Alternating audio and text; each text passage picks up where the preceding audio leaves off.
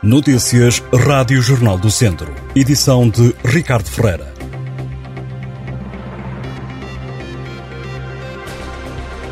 O Académico de Viseu garantiu a presença nos quartos final da Taça da Liga. O bater ontem por 4-1 o Tondela. Com a vitória, a formação academista ficou na primeira posição do grupo H, que lhe dá passaporte direto para a próxima fase da competição. Já o Tondela foi arredado da taça. Para o Académico marcaram Messenquen, com dois golos, Bandeira e Clovis. O Tondela fez apenas um golo, apontado por Bebeto. A próxima ronda da taça vai jogar-se na próxima terça-feira, no Fontelo, em Viseu, quando forem 8 e um quarto da noite. O jogo vai ser contra o Boa Vista. O derby entre o Académico e o Tondela marcou a estreia da nova iluminação do estádio do Fontelo. As quatro torres com luzes LED estiveram a trabalhar, ainda que ligadas a geradores. O mesmo deve acontecer na partida da taça da próxima semana.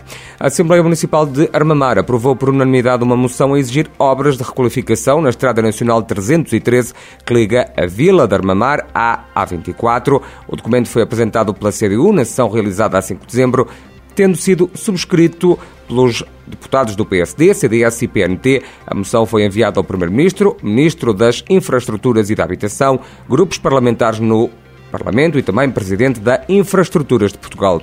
A Assembleia Municipal de Tarouca aprovou o orçamento do município para 2023 no valor de mais de 20 milhões de euros. É um documento que aposta em investimentos a nível da eficiência energética de edifícios públicos, na reabilitação urbana, também na requalificação de estradas e caminhos municipais. Este orçamento, num valor de mais de 20 milhões de euros, aumentou 7,3% em relação ao documento deste ano foi aprovado pela Assembleia Municipal de Tarouca com 15 votos a favor e 3 abstenções. Em Vozela, a Câmara Municipal criou um manual de boas práticas de igualdade de género para os operadores turísticos do Conselho. O documento foi desenvolvido no âmbito do Plano Municipal para a Igualdade e Não Discriminação do Conselho, que foi apresentado ontem. Na sessão, a vereadora no município, Carla Maia, explicou que o plano aprovado pelo Executivo Municipal em finais de outubro resulta de um diagnóstico que foi efetuado no município, num trabalho que foi realizado no âmbito do projeto Mais Igualdade Viseu de Lafões da Comunidade Intermunicipal Viseu de Lafões. O plano vai ser executado ao longo dos próximos quatro anos a Câmara Municipal de Moimenta da Beira, a Rede Social Local, o Banco de Voluntariado e o Agrupamento de Escolas do Conselho, com o apoio do projeto social Gentes CLDS 4G vão levar a cabo este fim de semana a 12ª campanha solidária de recolha de alimentos no Conselho. A ação arranca já esta sexta-feira, termina no domingo. Os jovens voluntários da iniciativa vão estar nos supermercados aderentes a recolher os bens alimentares para doar à população mais desfavorecida.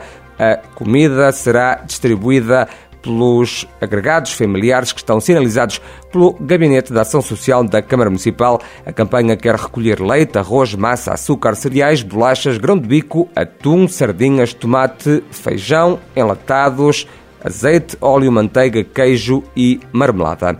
E a professora da Escola Superior de Educação de Viseu, Maria João Amante, foi eleita provedora do estudante do Politécnico de Viseu, formada em Psicologia. Maria João Amante faz parte do Conselho Técnico-Científico da ESEV. O mandato de provedor tem a duração de dois anos. Este responsável tem como função a defesa e a promoção dos direitos e também dos interesses dos alunos do IPV, devendo o cargo ser ocupado por um professor designado pelo Conselho Geral de entre três docentes de carreira propostos pela Associação Académica. O anterior provedor do estudante do IPV foi Álvaro Bonito, que morreu aos 64 anos. Em maio deste ano, exercia as funções desde 2018.